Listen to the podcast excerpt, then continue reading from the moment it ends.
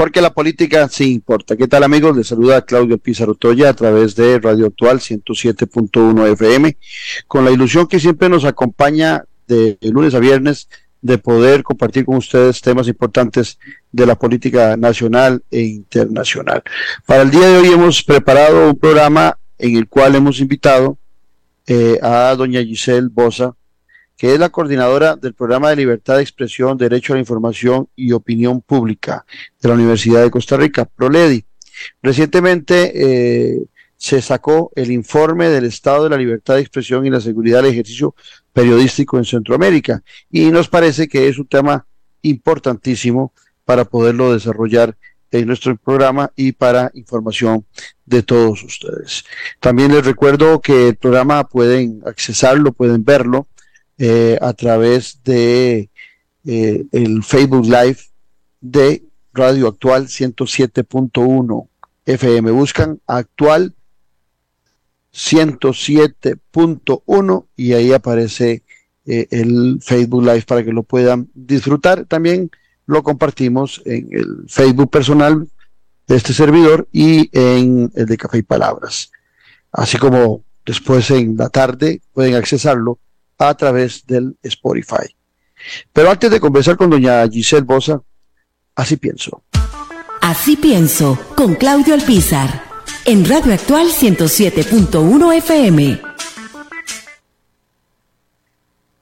El siguiente comentario surge a razón de una conversación que tenía el día de ayer con un buen amigo, donde yo le hacía ver que efectivamente eh, el sistema capitalista eh, ha logrado desarrollar la economía mundial desde su aparición y que en la evolución del sistema capitalista efectivamente la producción ha aumentado en el mundo, eh, la productividad ha llegado a muchos espacios de las diferentes actividades económicas y eso hace que hoy tengamos un mundo mucho más rico pero muy mal distribuido.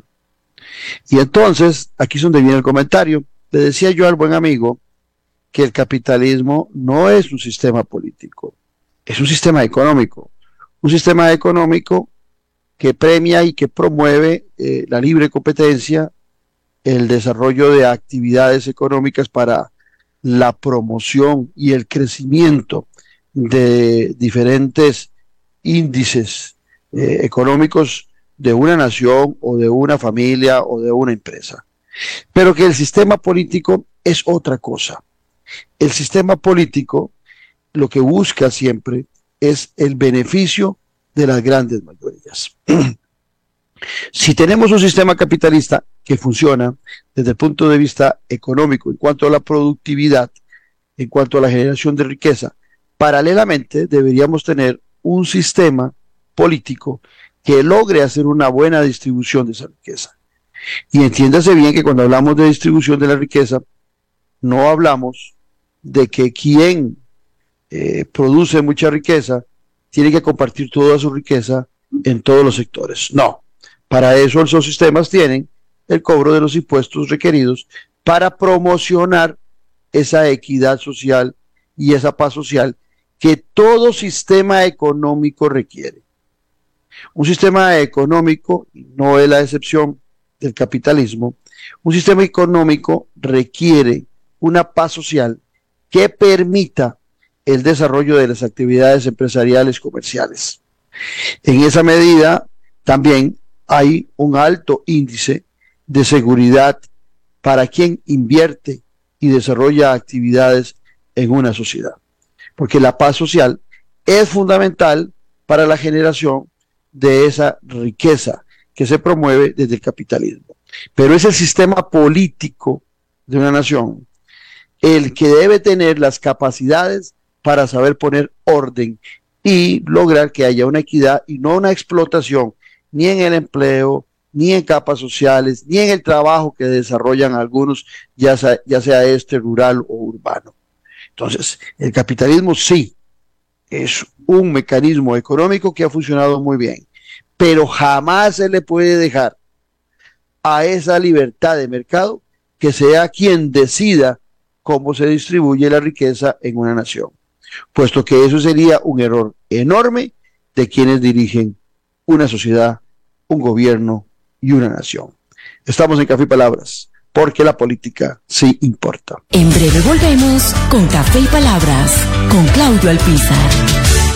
Que se interese por el rendimiento de su pensión es muy bueno. Por eso en Popular Pensiones con transparencia y seguridad podemos decirle que su fondo de pensión no está perdiendo dinero. Las inversiones tienen variaciones diarias en su valor de mercado que no representan pérdidas reales. Para su tranquilidad, el ROP es un fondo que debe ser valorado a largo plazo y no solamente por un mes o periodo corto. Si desea más información, contáctenos y con gusto aclararemos sus consultas. Popular Pensiones. Los medicamentos son sus aliados contra las enfermedades. Por eso, tómese las medicinas recetadas por el médico en las dosis indicadas y a las horas señaladas. Termine siempre su tratamiento, aunque se sienta bien, y no lo comparta, porque lo que es bueno para usted no lo es para otras personas. Cuídese y tómese correctamente los medicamentos. Caja Costarricense de Seguro Social. Porque también somos parte de esta tierra, vibramos por Costa Rica. Porque sabemos lo que es llevar a nuestra patria en el corazón. Entregamos el nuestro por su desarrollo. Porque somos 100% ticos, nos mueve la misma energía y nos une los mismos sueños. Grupo ICE, la alineación que te conecta.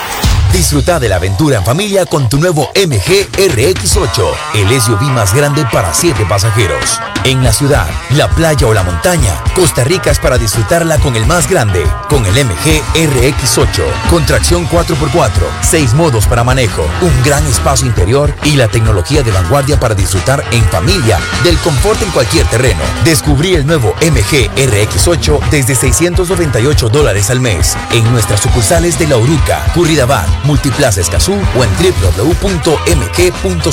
Aplican restricciones. Y Chastino Gourmet son la combinación ideal para disfrutar de un excelente menú y poder llevarse a casa esos exquisitos ingredientes de la buena mesa italiana. Te brindamos los sabores de Italia, acompañando excelentes vinos de la campiña europea. Y en el Cestino Gourmet tenés un mercado bien surtido, con finos ingredientes que utilizamos acá para que lleves a casa nuestra sazón y elabores tus platillos a nuestro estilo. El Cestino Gourmet ponen a Italia en su mesa y en su casa. En Cestino Gourmet encontrará variedad de canastas navideñas con productos seleccionados. Visítenos en Facebook, Instagram y Waze. Teléfono 2572-1256. Mi nombre es Álvaro Sanabria Quesada. Yo siempre he dicho que lo que soy se lo debo a la educación pública. Gracias a que yo tenía una beca, mis papás pudieron costear los estudios de mi hermana que estaba en el TEC. Yo inicié estudiando administración, pero después descubrí que mi vocación realmente estaba en la química. La U pública no es un privilegio de unos pocos, es la oportunidad de un futuro para muchos costarricenses. El 63% de los estudiantes de las universidades públicas cuenta con beca. Fortalezcamos la U pública. Sigamos construyendo país. Nueva temporada de Noches sin Tregua con Claudio Alpizar. Durante 11 temporadas hemos disfrutado junto a usted de lo mejor de la política, de la sociología, de la economía y más, para formarnos como mejores ciudadanos. Acompáñenos todos los domingos al ser en punto a las 8 de la noche. Disfrute de la política con P mayúscula, por Tica Visión y por nuestro canal en YouTube, Noche sin Tregua, con los mejores análisis y debates de la política nacional e internacional. Noche sin tregua, la política con P mayúscula. Domingos, 8 pm. Estamos de vuelta en Café y Palabras con el politólogo Claudio Alpizar. Porque la política sí importa. Hoy hemos invitado a doña Giselle Bosa, eh, que es eh, académica, catedrática de la Universidad de Costa Rica y coordinadora del programa de libertad de expresión, derecho a la información y opinión pública, eh, en resumen conocido como PROLEDI. Recientemente ellos han sacado un informe del estado de la libertad de expresión y la seguridad del ejercicio periodístico en Costa Rica. Y me parece que es importante, perdón, en Centroamérica. Costa Rica es parte del estudio pero aparecen las cinco naciones centroamericanas analizadas en este informe. Eh, doña Giselle, como siempre, un placer tenerla aquí en Café y Palabras. Don Claudio, muchas gracias por la invitación. Un saludo a la audiencia de, su programa. Muchas gracias. Eh, doña Giselle, eh, ¿a razón de qué surge este informe? ¿Es el primero que se hace de toda la región? Eh, ¿Y a razón de qué surge el interés de, hacer el informe? Y le pregunto, porque ese informe puede estar generado a razón de lo que hemos estado viviendo en, nuestra región en relación a la, libertad de expresión y libertad de prensa, o si es que es un informe que se hace periódicamente independientemente de las coyunturas. Eh, efectivamente, don Claudio, es el primer informe que publicamos sobre la región centroamericana. Hemos publicado ya tres informes anteriores sobre libertad de expresión en Costa Rica, pero consideramos junto con el Instituto de Investigaciones Sociales de la Universidad de Costa Rica y la Fundación Alemana Boll, que era necesario investigar a través de un estudio exploratorio sobre las condiciones de la libertad de expresión y el ejercicio periodístico en la región centroamericana y ver qué desafíos eh, tenemos, compartimos con otras naciones de la región a propósito de que en los últimos tiempos hemos visto una preocupación por parte de algunos sectores, sobre todo de la prensa nacional, por las condiciones del ejercicio de la actividad periodística en Costa Rica. Eh, y quisimos eh, acercarnos en este primer estudio, que es un pequeño estudio, vamos a continuar haciéndolo cada año eh, con el apoyo de la Fundación BOL, como decía, eh, para tratar de determinar esas condiciones en que se ejerce el periodismo en la región. Vemos que esta actividad sigue siendo una profesión peligrosa, pero que se ha agravado algunas de las condiciones eh, políticas, jurídicas, sociales, culturales en que se ejerce la libertad de expresión en la región. Imagínese usted que del 2016 al 2022 fueron asesinados eh, más de 30 periodistas en la región centroamericana. Eh, perdón, más de 13 periodistas en la región, 13, 14 periodistas en la región centroamericana.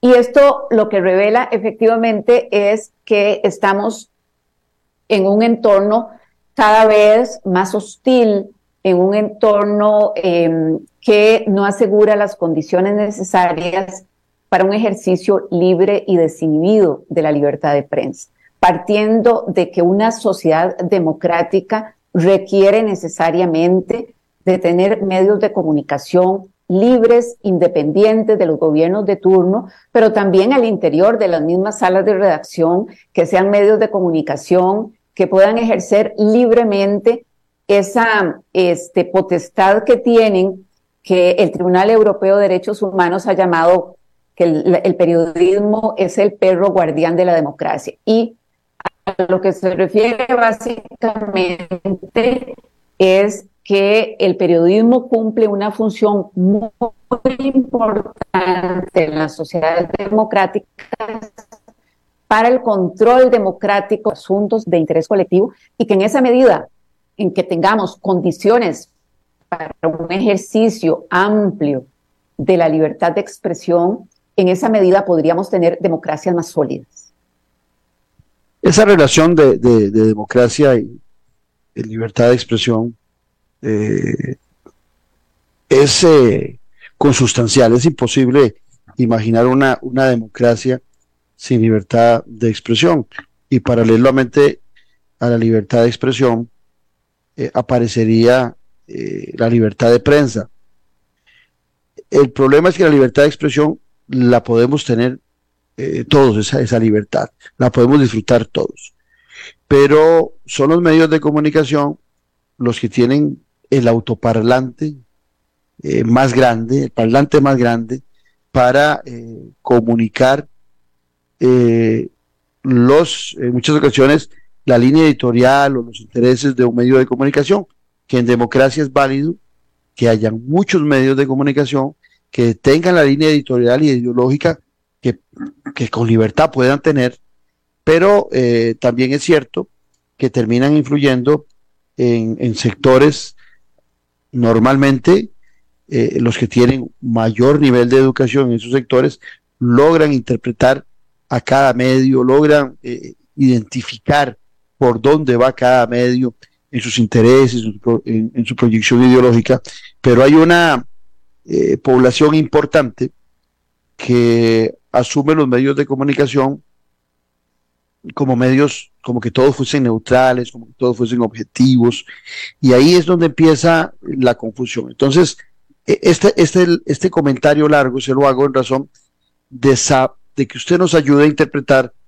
eh, cómo logramos nosotros diferenciar, separar la libertad de expresión con la libertad de prensa, en razón de que normalmente la libertad de prensa ha estado muy ligada a la capacidad de poder tener un medio eh, de comunicación, de explotarlo como corresponde, pero que hoy ciertamente se ha abierto una ventanilla con el tema digital, con el tema de las redes sociales, pero también se pierde control sobre quienes ejercen en ese medio digital la información.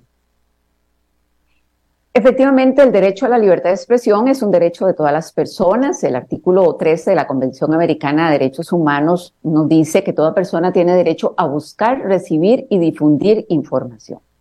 Es decir, es un derecho que tiene una titularidad universal. No son únicamente los medios de comunicación y periodistas los que son titulares de este derecho, es decir, todas las personas. Sin embargo, el periodismo, dice la misma Corte Interamericana de Derechos Humanos, es la manifestación primaria y principal de la libertad de expresión. ¿Y por qué el periodismo y los medios de comunicación tienen una especial tutela en, eh, en las sociedades democráticas? Precisamente porque ejercen una función de intermediación entre los asuntos públicos, entre el poder público y poder político y la ciudadanía. Es decir, los medios de comunicación ejercen este derecho en razón del derecho a la información que tienen las personas. Y por eso es tan importante que las sociedades democráticas tutelen, protejan, garanticen el ejercicio de la libertad de prensa. ¿Por qué? Porque la libertad de prensa se refiere particularmente a aquellos asuntos que son de relevancia y de interés para la ciudadanía. Para que la ciudadanía pueda ejercer ese derecho a la información, pero también para que pueda ejercer otros derechos. Por ejemplo, todos los que tienen que ver con participación en la cosa pública, los derechos políticos. Es muy importante que la ciudadanía esté informada. Esto no significa que los medios de comunicación no responden a intereses. Desde luego que los medios de comunicación, hay algunos medios de comunicación que son comerciales y responden a intereses de la dinámica comercial también, pero no por eso son medios que no estén legitimados a ejercer la libertad de prensa y hacer escrutinio de la cosa pública. Digamos, esta función de, de hacer escrutinio de los asuntos públicos de los gobernantes es una función medular en las sociedades democráticas.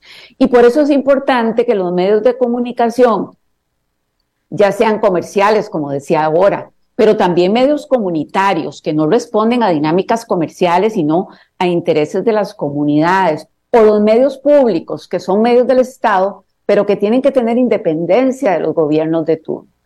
Es importante que en este ecosistema mediático diverso, plural, puedan existir distintas corrientes de pensamiento. Ese es el ejercicio de la libertad de expresión. Y la libertad de prensa, desde luego que es muy importante porque en la medida en que tengamos medios independientes que respondan a diferentes corrientes de pensamiento, en esa medida la ciudadanía puede acceder a un mayor pluralismo informativo. Por eso también es importante tanto que los medios sean independientes de los gobiernos, que los gobiernos no lesionen la línea editorial de los medios, como que tengamos ecosistemas mediáticos muy plurales, muy diversos que respondan a diferentes intereses y a diferentes puntos de vista. De eso se trata en la dinámica, digamos, del derecho a la libertad de expresión en una sociedad democrática, que es de garantizar que exista, digamos, un mayor nivel de tolerancia a los diferentes puntos de vista. Y en esa medida podríamos distinguir que la libertad de expresión, de prensa, la manifestación más importante en las sociedades democráticas de la dimensión están íntimamente relacionadas. Y como usted decía ahora, sin libertad de expresión no podríamos tener sociedades democráticas, ¿verdad? Y consecuentemente, sin un ejercicio amplio y desinhibido de la libertad de prensa, aún de aquel ejercicio que no nos guste, aún de aquellos enfoques con los que no compartimos, ¿verdad? Porque los medios de comunicación a la hora de presentar los hechos de interés público seleccionan, jerarquizan, priorizan hechos, acontecimientos, puntos de vista, etc.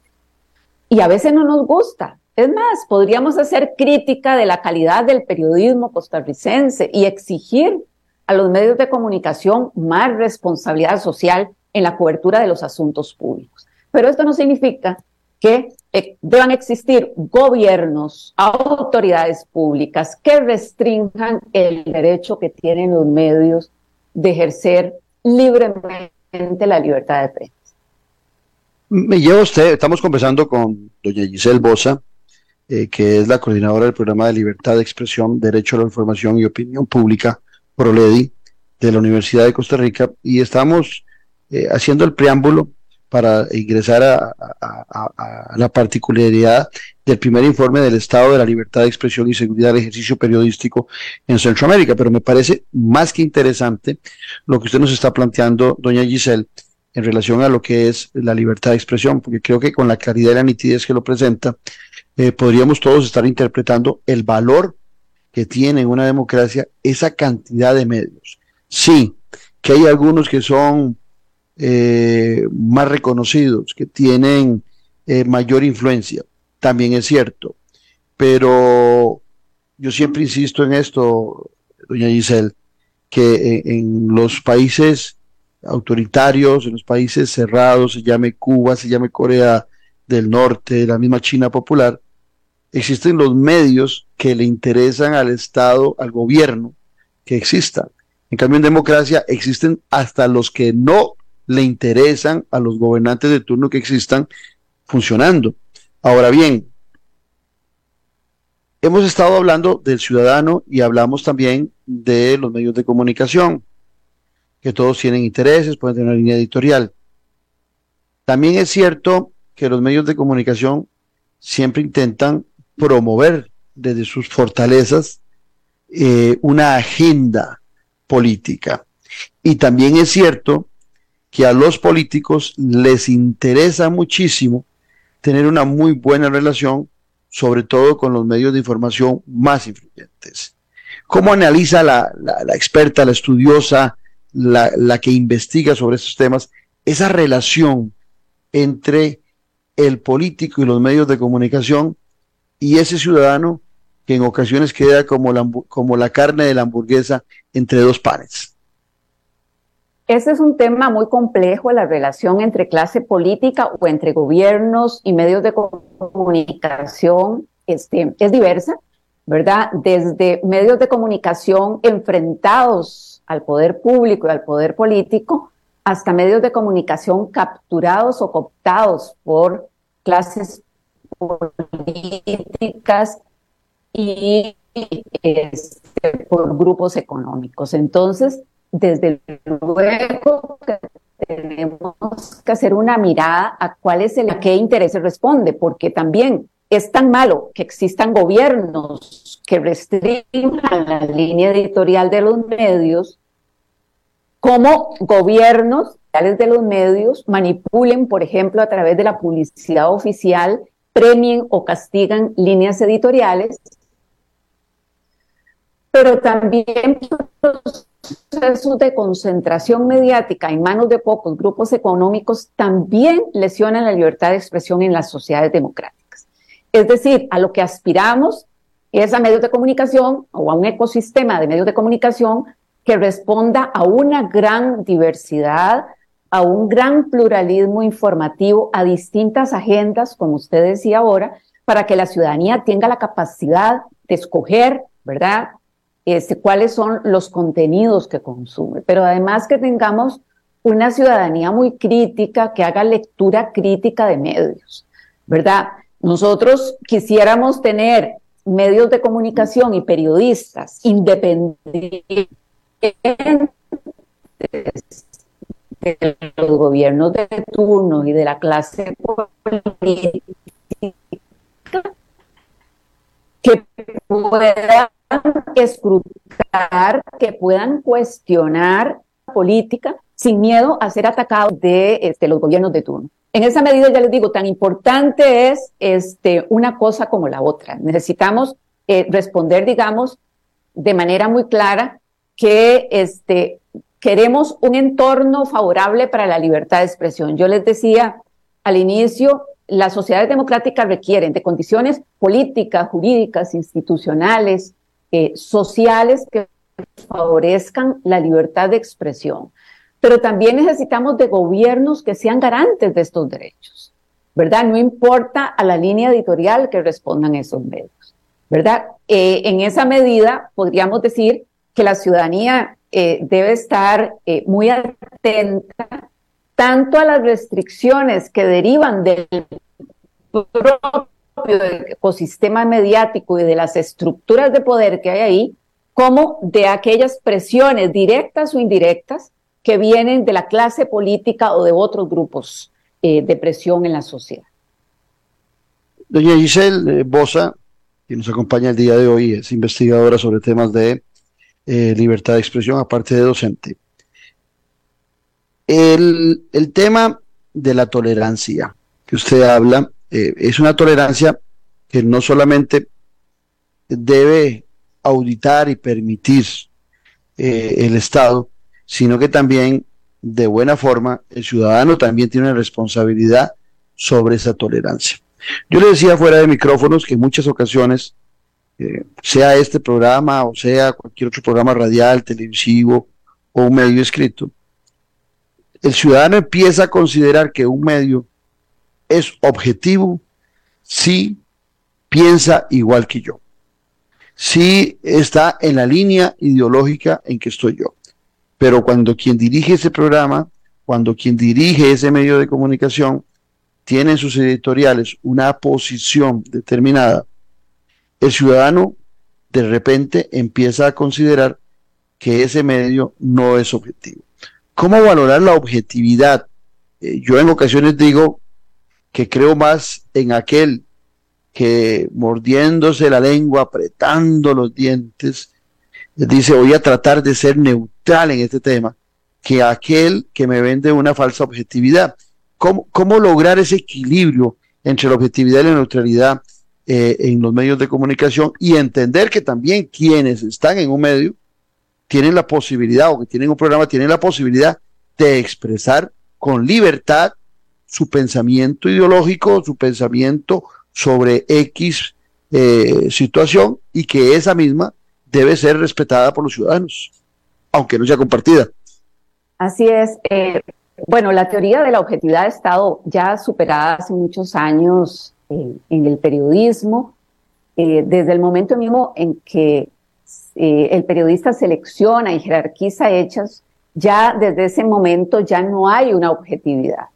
Lo que se le exige hoy en día a, la actividad periodística eh, lo ha dicho también tanto la Corte Interamericana de Derechos Humanos como el Tribunal Europeo de Derechos Humanos, es ser un periodismo responsable, dice el Tribunal Europeo, de buena fe, es decir, un periodismo que pone énfasis en, la especial tutela y dentro de las leyes del arte, del periodismo, lo que se le exige al periodista básicamente es cumplir con un principio de veracidad, es decir, con un plus de diligencia para contrastar hechos, para equilibrar fuentes de información. Pero incluso, vea usted, eh, don Claudio, en la última sentencia de la Corte Interamericana de Derechos Humanos que condena a Costa Rica por violación a la libertad de expresión, que es el caso Moya Chacón contra Costa Rica. En esta sentencia, la Corte Interamericana de Derechos Humanos señala que incluso al periodista o al periodismo se le debe todo eso de cobertura de investigación de los asuntos de relevancia pública, el periodista podría incurrir en error siempre y cuando, desde, luego, no sea un error intencional, virtud con la que se puede ejercer la libertad de prensa en las sociedades democráticas. Otro elemento importante que usted citaba ahora, lo que queremos es periodistas que cuestionen al poder público y al poder político. Es decir, cuando la ciudadanía critica los medios de comunicación porque estos interpelan a los funcionarios o a las funcionarias públicas, lo que estamos aquí negándole es la capacidad prioritaria, la naturaleza misma del periodismo. ¿Verdad? Porque el periodismo no es para ser complaciente. El periodismo es para cuestionar, para interpelar. Es más, y aquí sigo citando un poco los estándares del Sistema Interamericano de Derechos Humanos. Eh, cuando hablamos de tolerancia en una sociedad democrática, en el marco del derecho a la libertad de expresión, ¿qué es lo que tenemos que tolerar? Y lo que la Corte nos dice es tolerar los juicios de valor aún desagradables y hasta ofensivos contra los gobernantes.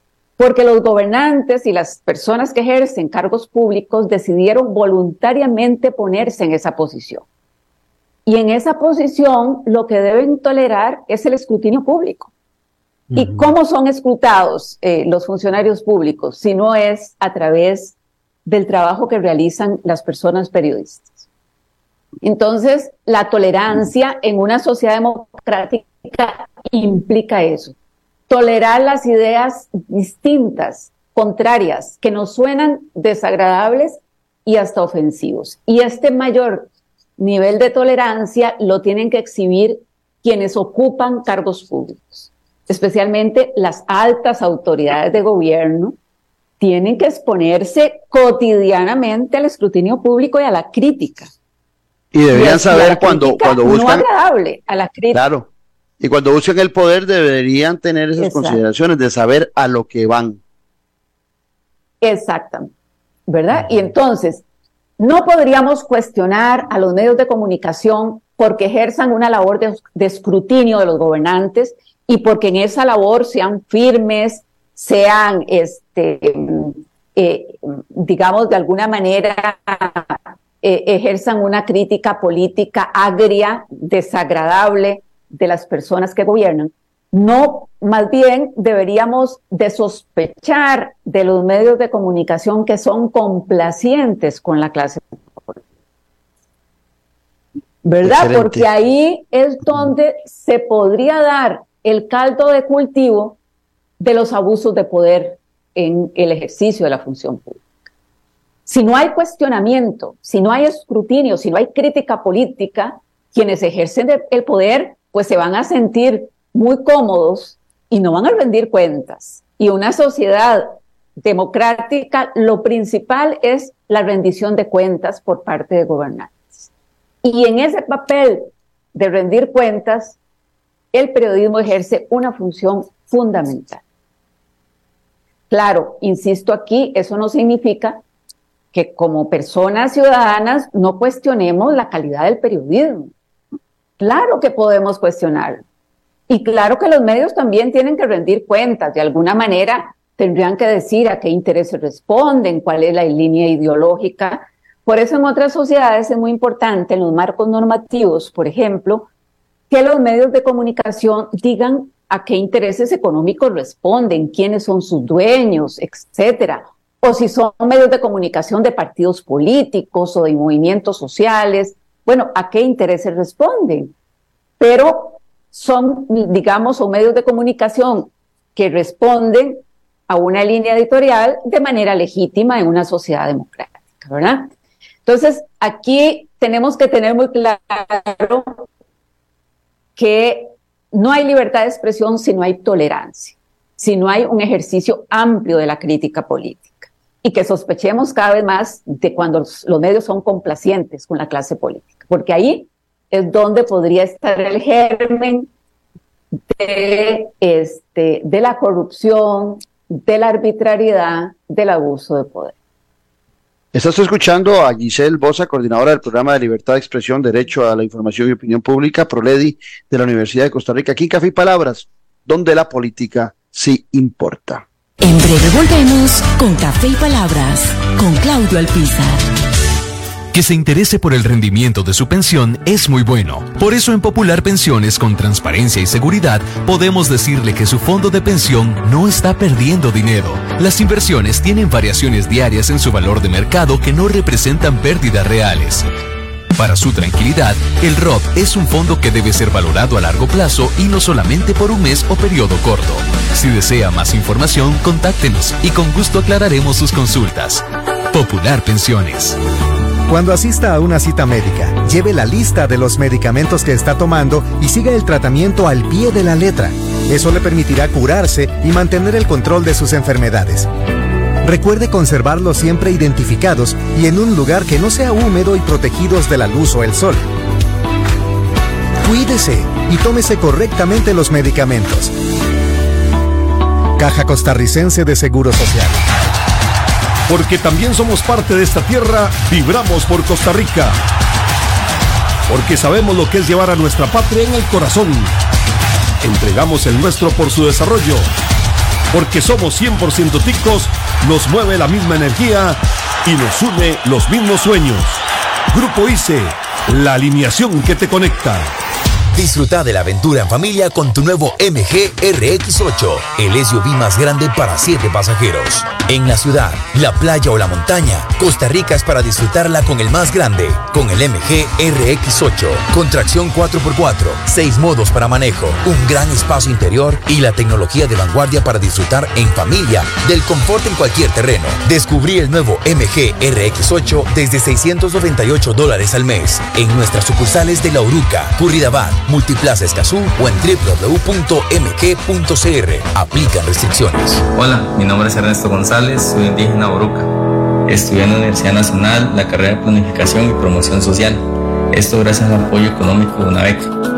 Ahora trabajo en la Municipalidad donde sigo luchando por controlar el impacto social que tiene el desarrollo económico en nuestras comunidades. Más del 64% de los graduados de las universidades estatales provienen de hogares donde los padres no tienen un título universitario. Fortalezcamos la U pública. Sigamos construyendo país. Somos tienda F&M Store. Nos especializamos de todo tipo de ropa, tanto para damas y caballeros. Ven y visítanos. Heredia, Santa Lucía, del automercado 400 metros norte, carretera Barba. Contamos con servicios de entrega personales a San José, Heredia, Alajuela y por correo de Costa Rica con un costo adicional. Búscanos en Facebook como F&M Store o llámanos o escríbenos al WhatsApp 6461 6544. Con gusto le atenderemos. F&M Store. Revista Decisiones, una ventana de conocimiento del acontecer nacional e internacional. Disfrute de artículos de opinión y ensayos de grandes profesionales de nuestro país y de otras latitudes. Para el buen lector y para quienes desean fortalecer su criterio. Búsquenos en revistadecisiones.com. Contáctenos al WhatsApp 2273 1473. Revista Decisiones. La huella en la política. Estamos de vuelta en Café y Palabras con el politólogo Claudio Alpizar. Porque la política se importa acompañados de doña Giselle Bosa, coordinadora del programa de la libertad de expresión, derecho a la información y opinión pública, ProLedi de la Universidad de Costa Rica. Eh, eh, la, la, cátedra que nos acaba doña Giselle en relación a lo que es el derecho eh, a la libertad de expresión y el derecho a la información por medio de la prensa, yo creo que ha sido de la satisfacción de todos los que están oyendo el programa. Pero hay un informe del Estado de la Libertad de Expresión y Seguridad del Ejercicio Periodístico Centroamérica que se acaba de, presentar, que ahí está el link, ahora lo pongo en el programa para que ellos si quieran eh, verlo, pero quisiera preguntarle sobre ese estado ya en particular, que acaba de salir doña Giselle, eh, cuáles son las, eh, los principales descubrimientos que encuentran los investigadores de cómo está la libertad de expresión y la seguridad del periodismo en Centroamérica. Yo me imagino que con todo y lo que en los últimos meses hemos estado padeciendo de ataques a la prensa en Costa Rica, todavía Costa Rica sigue siendo un oasis en Centroamérica para el ejercicio del periodismo y la libertad de expresión.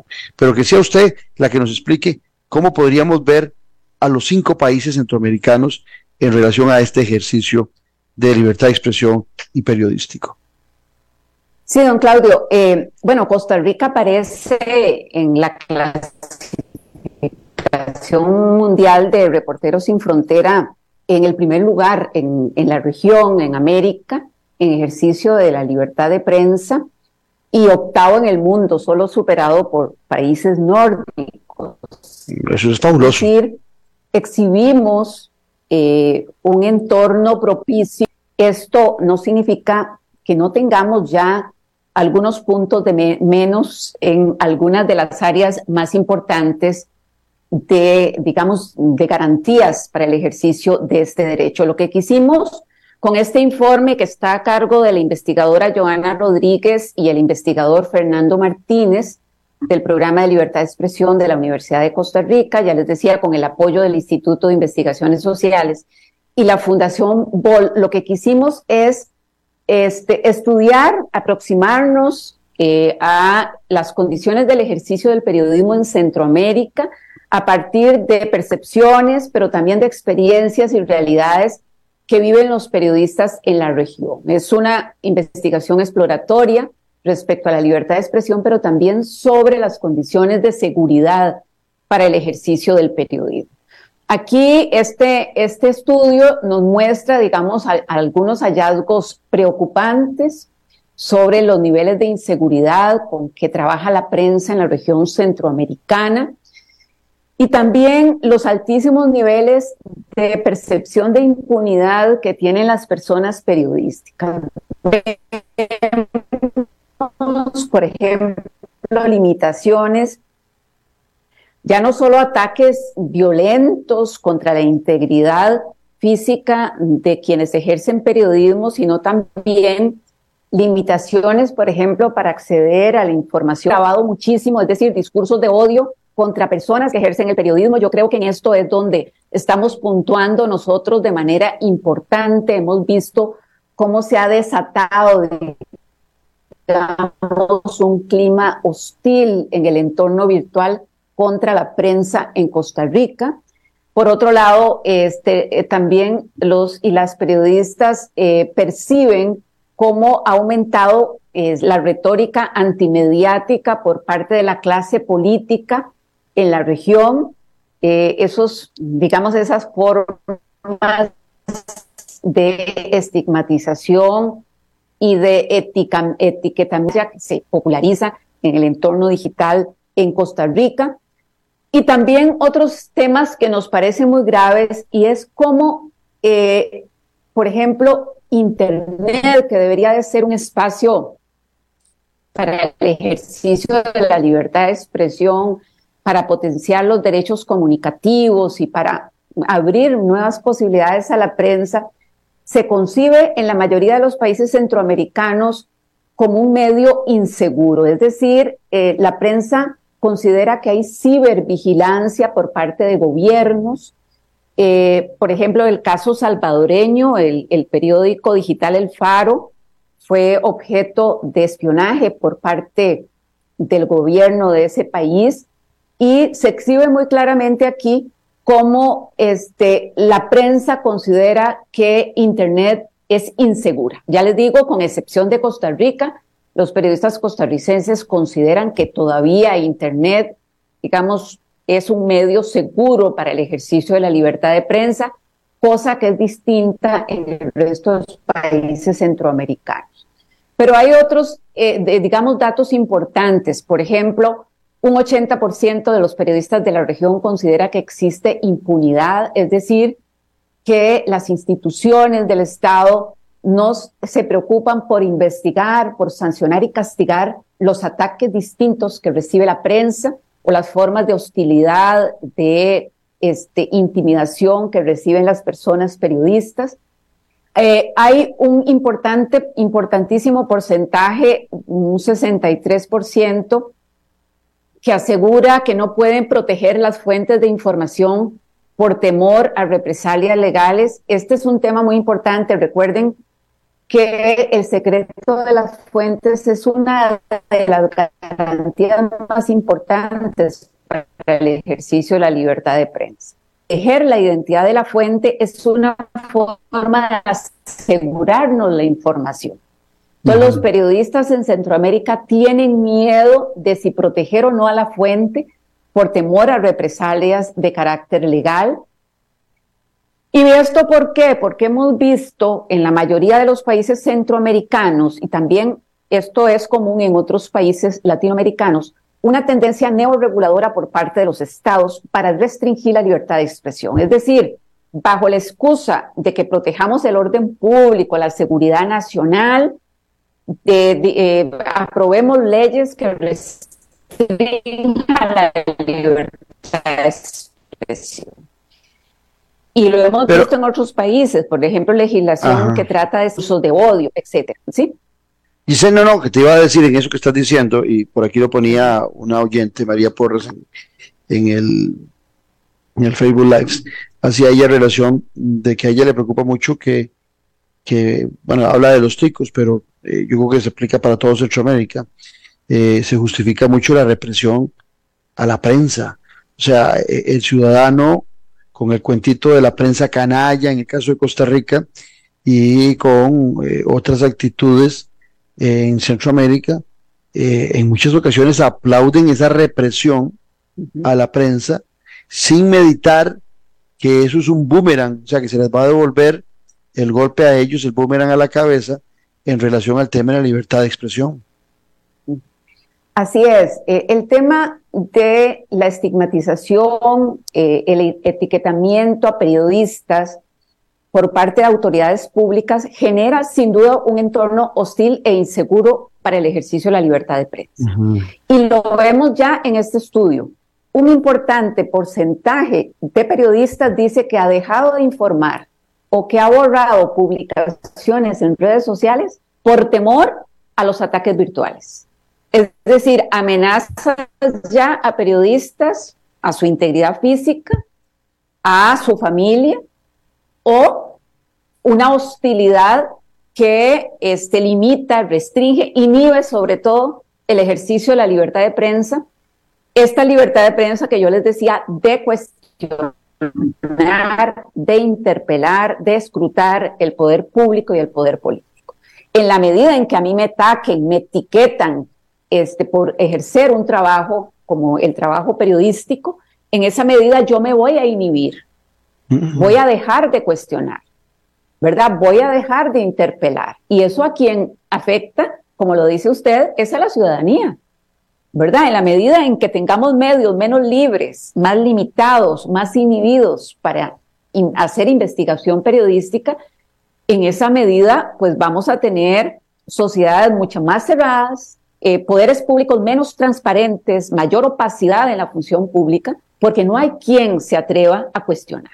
Y esto está pasando en países centroamericanos de manera muy importante, pero también vemos que en Costa Rica ya hay periodistas que dicen que han tenido que borrar publicaciones por los ataques virtuales. Y eso es un tema delicado, lo vemos de manera clara. Por ejemplo, en el caso costarricense, cuando se le pregunta a periodistas por qué han dejado de informar y de dónde vienen esos ataques, eh, los periodistas aseguran, por particularmente, pero también hacen referencia al tema de la pauta publicitaria. Este es un tema que ya se ha tocado por parte de los órganos del Sistema Interamericano de Derechos Humanos. Lamentablemente en Costa Rica no tenemos una ley de publicidad oficial.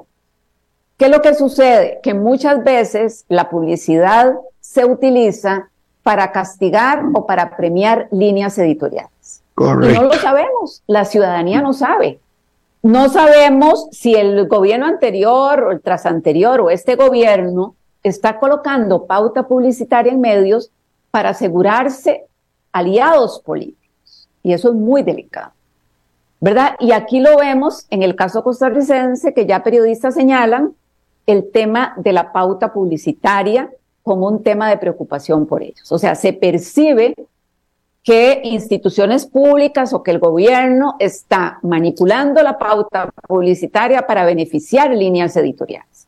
Es decir, utilizar los recursos que son de todas las personas para tener aliados políticos. Y eso es muy grave, ¿verdad? Pero digamos que eso, Giselle, eh, eso no sería nada nuevo, sería, digamos, lo novedoso tal vez sería que se esté ventilando, pero es un mecanismo que los políticos han utilizado solapadamente eh, siempre para congraciarse con los medios de comunicación y recibir algún trato preferencial. Así es, Claudio. Eh, por eso les digo, no sabemos si la administración anterior, tras anterior, sospechamos que sí, que siempre se han utilizado como mecanismos para premiar o castigar líneas editoriales. Es más, hay algunos votos de la Sala Constitucional, uno muy importante el año 2016, que precisamente condena al Banco Nacional por restringir una pauta publicitaria por una línea editorial. Esto es lo que se llamamos, ahora que se ha hablado mucho a propósito de la sentencia del Parque Viva de la Sala Constitucional, se ha empezado mucho a hablar de restricciones indirectas a la libertad de expresión.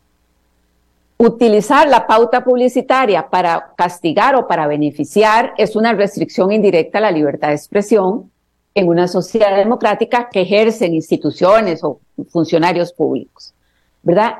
Aquí se menciona, digamos, en este estudio, eh, como restricciones indirectas a la libertad de expresión, no solo este tema de la pauta publicitaria, sino, lo citaba hace un rato, eh, leyes que bajo eh, la, la, excusa de proteger la seguridad nacional o el orden público, por ejemplo, como la ley de ciberdelitos en Nicaragua, que ha provocado el encarcelamiento y la condena de periodistas por cuestionar al gobierno. Es decir, por hacer oposición, por cuestionar este, las decisiones de un gobernante, eh, el, eh, el, Estado ha considerado que eso es terrorismo o que es violatorio de la seguridad nacional o de la defensa nacional y por lo tanto se restringe la libertad de prensa.